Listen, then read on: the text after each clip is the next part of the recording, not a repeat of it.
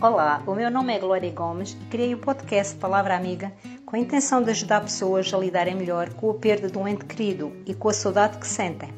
Ao longo desses episódios vou partilhar a minha história e experiências, assim como trazer pessoas para que te possam inspirar a ti também. Desejo que te possa ajudar e ser muito bem-vinda e bem-vindo.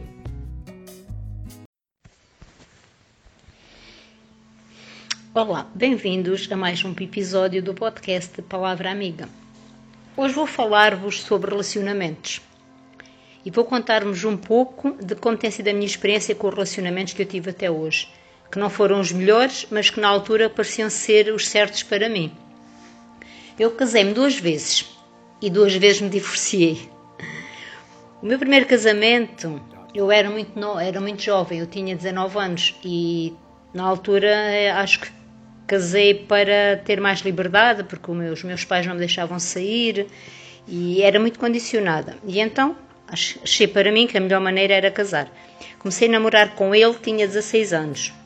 E ao fim de 3 anos de andarmos eh, a namorar, decidimos que o melhor era casarmos, termos uma casa para nós e ficarmos juntos. Nessa altura, parecia-me bem porque eu realmente estava apaixonada por ele, ele era, achava que era bonito, que era boa pessoa, tratava-me bem na altura.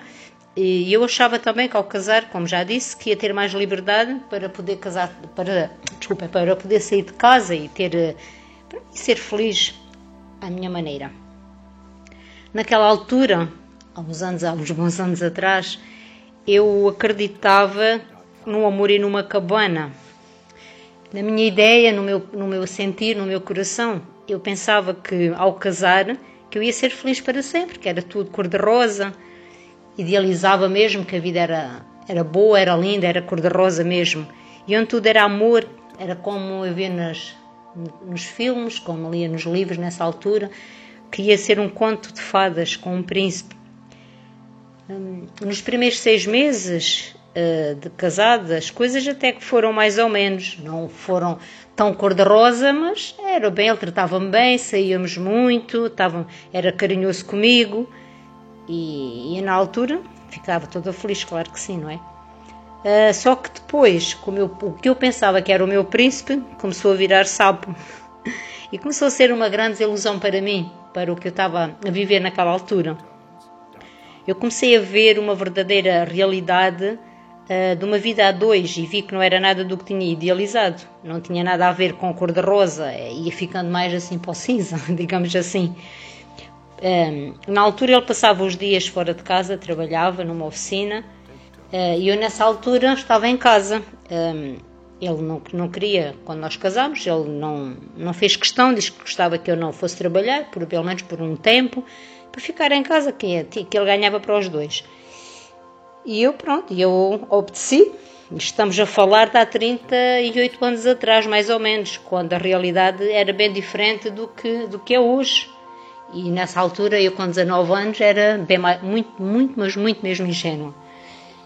Uh, depois, além de passar os dias todos fora de casa no trabalho, as noites dele também, muito, quase todas as noites, ele vinha sempre muito tarde para casa. Uh, quando ele saía do trabalho, gostava de ficar no café com os amigos, a beber, a conversar, e eu Ficava em casa à espera até que finalmente ia me deitar sozinha. Até que houve um dia que eu decidi que já estava farta daquela vida de dondoca, de não fazer nada, uma vida vazia, e decidi inscrever-me no supermercado. Eu estava cansada mesmo de estar sem fazer nada. Uh, nessa altura eu já tinha 20 anos e estava e com 20 anos eu já estava tão arrependida de ter casado mesmo. Portanto, depois comecei a trabalhar, então no supermercado, que era fora da região eh, onde eu vivia. Eu comecei a trabalhar em Albufeira e nessa altura não, eh, não tinha carro e então ia de autocarro. E eu estava tão feliz por estar a fazer uma coisa nova e diferente para mim. Estava a sentir-me útil e mais livre, pelo menos enquanto estava fora de casa, bem entendido. Eh, e assim foram passando os anos. Sim, porque apesar de eu estar infeliz, eu estive casada com ele durante 12 anos da minha vida. Ao fim de 8 anos de casamento, eu engravidei, tive a minha filha e, sem sombra de dúvida, foi a melhor coisa que me aconteceu ao fim de tantos anos. Eu comecei a dedicar-me à minha filha com todo o meu amor e tentar enganar-me a mim própria ao, ao não dar muita importância ao ambiente que tinha na minha casa, que estava a passar comigo e com o meu marido na altura.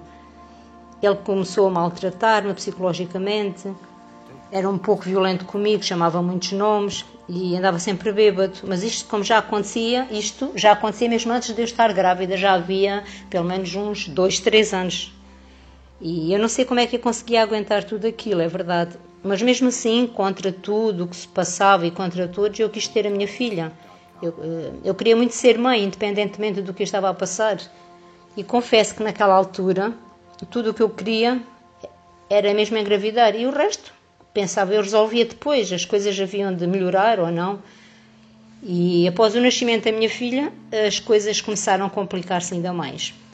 Primeiro porque ele, primeiro porque ele tinha ciúmes da, da bebê quando nasceu, os bebés, todos eles requerem muita atenção e cuidados, e claro, o marido ou quem esteja, normalmente digo que fica para segundo plano, mas pelo menos que ele fosse compreensivo e entendesse, mas não, ele começou a depois já sempre a chatear-me porque era tudo para a menina e que ele já não, não, tinha, já não tinha nada, né? E então uh, as coisas começaram mesmo muito a complicar-se. Uh, e eu ia aguentando, fui aguentando, aguentando, um dia após outro, e, e ao fim de dois anos hum, foi assim, todos os dias, todas as semanas, de, durante dois anos foram assim. Até que houve uma manhã que eu acordei e decidi que já chegava. Chegava de tanta dor, de tanto sofrimento. E, e, outra coisa, eu não queria que a minha filha crescesse num, naquele ambiente já, onde já existia violência física, havia ameaças e discussões todos os dias. Ele gritava muito comigo e vinha sempre bêbado e e aquilo não era, aquilo não era nada, não era viver para ninguém. E então eu tomei coragem e disse-lhe que queria o divórcio. Numa manhã logo ao acordar. É, claro, a reação dele não foi das melhores. Mas como ele saiu porta fora, ficou tão cheio de ficou, quer dizer, ficou cheio de raiva, ficou cheio de, de ódio mesmo nos olhos dele e saiu porta fora.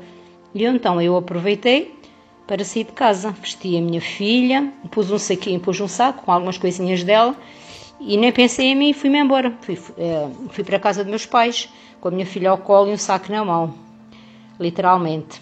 E lembro-me que cheguei à casa dos meus pais e eles não sabiam metade das coisas que se passava porque eu sempre tentei uh, esconder uh, por medo dele e por, um, por medo dele do meu ex-marido e por vergonha. Naquela altura, uma pessoa, quando se parava, não era muito bem vista na sociedade, há 30 e anos atrás. E eu, com um bocado de receio, escondia. Meus pais sabiam que ele bebia, eh, porque, claro, que viam-nos viam bêbado muitas vezes, mas não sabia que ele me batia ou que eu não tínhamos nada em casa e que era só discussões e violência. E então ficaram super admirados quando eu apareci à porta com a menina ao colo e a chorar.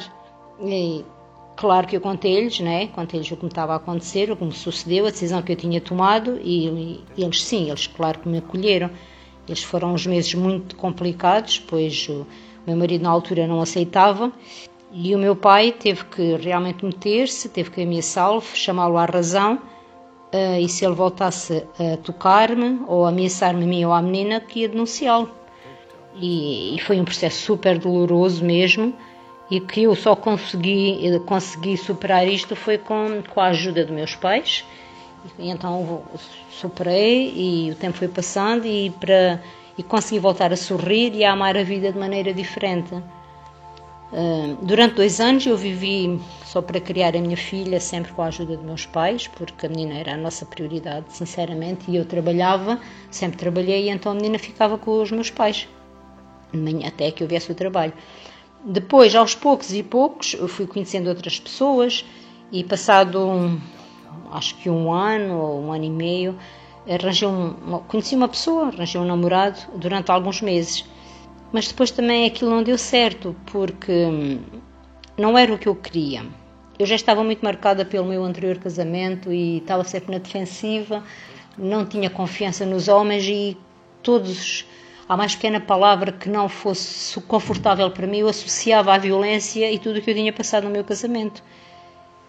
E, e, e terminámos a relação e fiquei sozinha. O tempo foi passando, a minha filha foi crescendo e ela sempre cresceu uma miúda alegre, saudável, com um sorriso, contagiava tudo e todos. E eu, olhar para ela, esqueci-me de tudo. Ela era a minha prioridade, era a minha razão de viver, era o amor da minha vida. E eu vivia para ela este tempo todo, sempre vivi. Depois, quando ela tinha 13 anos, uh, conheci aquele que viria a ser o meu segundo marido. Eu trabalhava no supermercado, como já tinha dito, e ele começou, ele foi para lá de novo, era segurança e fazia serviço lá no supermercado.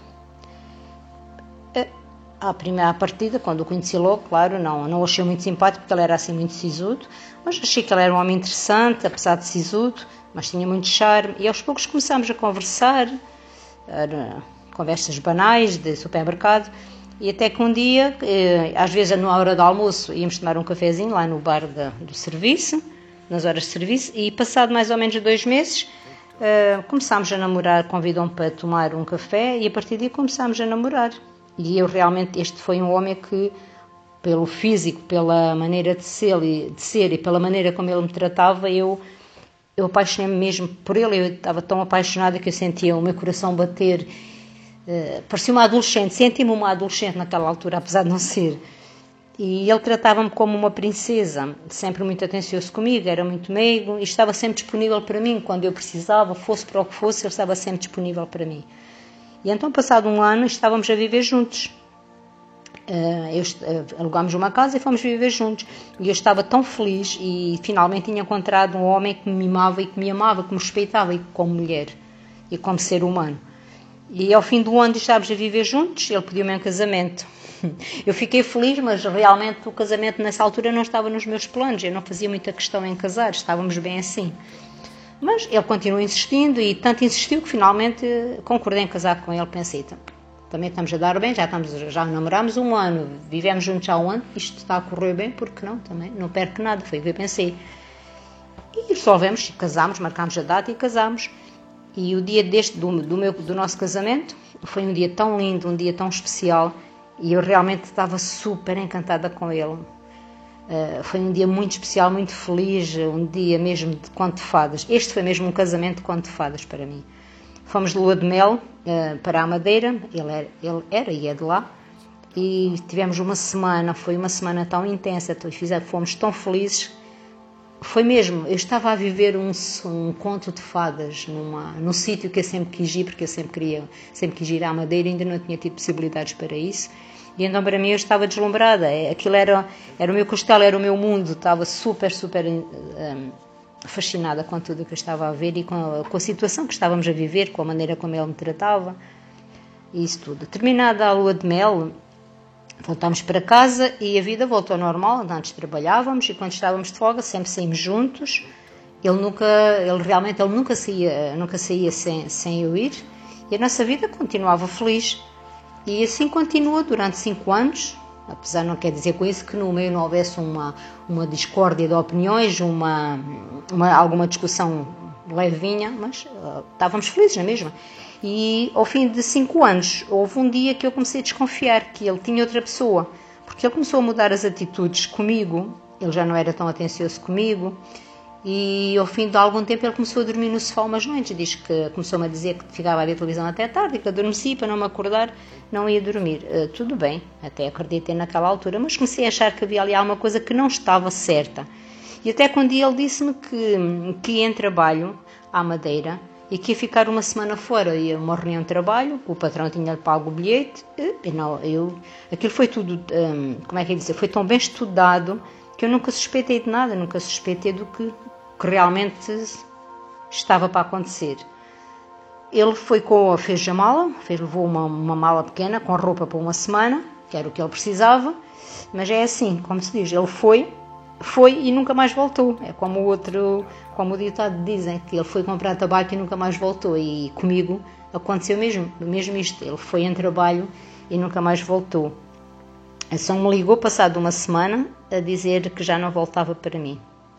Durante a semana que esteve fora nunca me ligou, nunca me disse nada. Sim, só me ligou mesmo no dia que era suposto voltar e então disse que não, que já não vinha para mim, que já não voltava para cá. Uh, escusado será dizer que eu nem tenho palavras para descrever o que eu senti naquele momento. Foram a minha vida desabou por completo e pensei, meu Deus, mais um grande desgosto, mais uma desilusão. eh, eu fui mesmo abaixo, eu vivi meses bem difíceis, muito difíceis, porque fui mesmo ao fundo do poço. Eu bati mesmo com a cabeça no fundo do poço e, e tive que encontrar forças e quis, ao fim de algum tempo, ter forças para, para conseguir dar a volta à situação, porque ele deixou-me com, com dívidas para pagar, deixou-me com coisas pendentes para resolver de tribunais, de finanças e, e eu tive que resolver tudo e trabalhar muito para pagar certas coisas e outras consegui resolver de outra maneira. Foram perdoadas, mas foi muito difícil mesmo. Foi mesmo. Uh, mas pronto, lá resolvi com calma, com tempo, resolvi tudo o que ele me deixou pendente, porque ele saiu e deixou tudo a meu cargo. Deixou os carros que ele deixou cá, tinha um carro e uma carrinha, ele deixou cá os carros, ele deixou, bom, deixou tudo, deixou a papelada, a roupa, deixou tudo. E eu tive que me organizar, tive que desfazer as coisas, dar a roupa dele toda e durante algum tempo até ele chamei falecido, ele chamava, eu chamava-lhe falecido, porque ele fez, é, para mim foi como se tivesse morrido, né? Saiu, deixou tudo e eu tive que dar a roupa, tive que dar as coisas todas e por isso é que às vezes ele chamava falecido, falecido vivo, digamos assim. Então, mais uma vez, com a ajuda dos meus pais, consegui superar esta situação, com a ajuda da minha filha, que também foi muito preciosa, muito preciosa, e com a ajuda de Deus eu consegui resolver tudo. Eu mudei de casa, arranjei uma casa que eu pudesse pagar, mais pequena para mim, que não tivesse aquelas recordações e não viessem para a memória a imagem dele. E continuei a viver um dia de cada vez. Portanto, como podem ver, foram dois casamentos que terminaram assim. E eu pensava, eu que sempre pensei, mesmo quando casei a primeira vez, eu pensei que vou casar, isto é um casamento que é para a vida toda, como meus pais, como vi o casamento feliz dos meus pais, como tinha visto os meus avós, porque todos na minha família tinham casamentos felizes e duradouros, sempre com a mesma pessoa. E eu vim quebrar, vim quebrar essa tradição, vim quebrar essa, esse padrão de casamentos felizes e, e os, meus, os meus casamentos não foram felizes, quer dizer, foram felizes enquanto duraram temos que ver que tive uns momentos bons, principalmente com o segundo. Eu, durante seis, seis anos, fui muito feliz com ele, eu gostei muito dele e, e pronto, ele simplesmente teve uma reação uma reação cobarde, não teve coragem para me enfrentar, não teve coragem para dizer que não gostava de mim e não teve coragem para dizer que sim, embora tudo bem, já resolvi isso na minha vida, já fiz o, já o perdoei, já fiz o perdão comigo e isso atualmente tem essa situação muito bem resolvida comigo, graças a Deus. Pronto, e assim foram os meus relacionamentos. Atualmente estou só, se não tem ninguém na minha vida, uh, vivo sozinha numa casa, tenho a minha cadelinha, estou de, estou de bem com a vida, vivo à minha maneira e sou feliz. Espero ter-vos ajudado uh, um pouquinho com estas minhas histórias. Provavelmente quem, alguém que esteja a ouvir também já passou ou poderá estar a passar por uma situação destas e tem a dizer que temos que ter coragem, temos que ter muita força e enfrentar os desafios que a vida nos dá. Muita força mesmo, e coragem, persistência e confiança, principalmente muita confiança em Deus, confiança em nós, confiança na vida, que as coisas vão melhorar, que as coisas vão dar certo e que um dia vai ser sempre melhor que o outro. Obrigada por me terem ouvido nesta minha partilha e até ao próximo podcast. Abraço-vos com amor.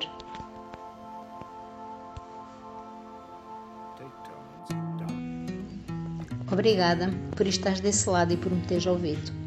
Quero que saibas que estou sempre disponível para te ajudar de forma individual ou através de uma sessão online, uma sessão presencial.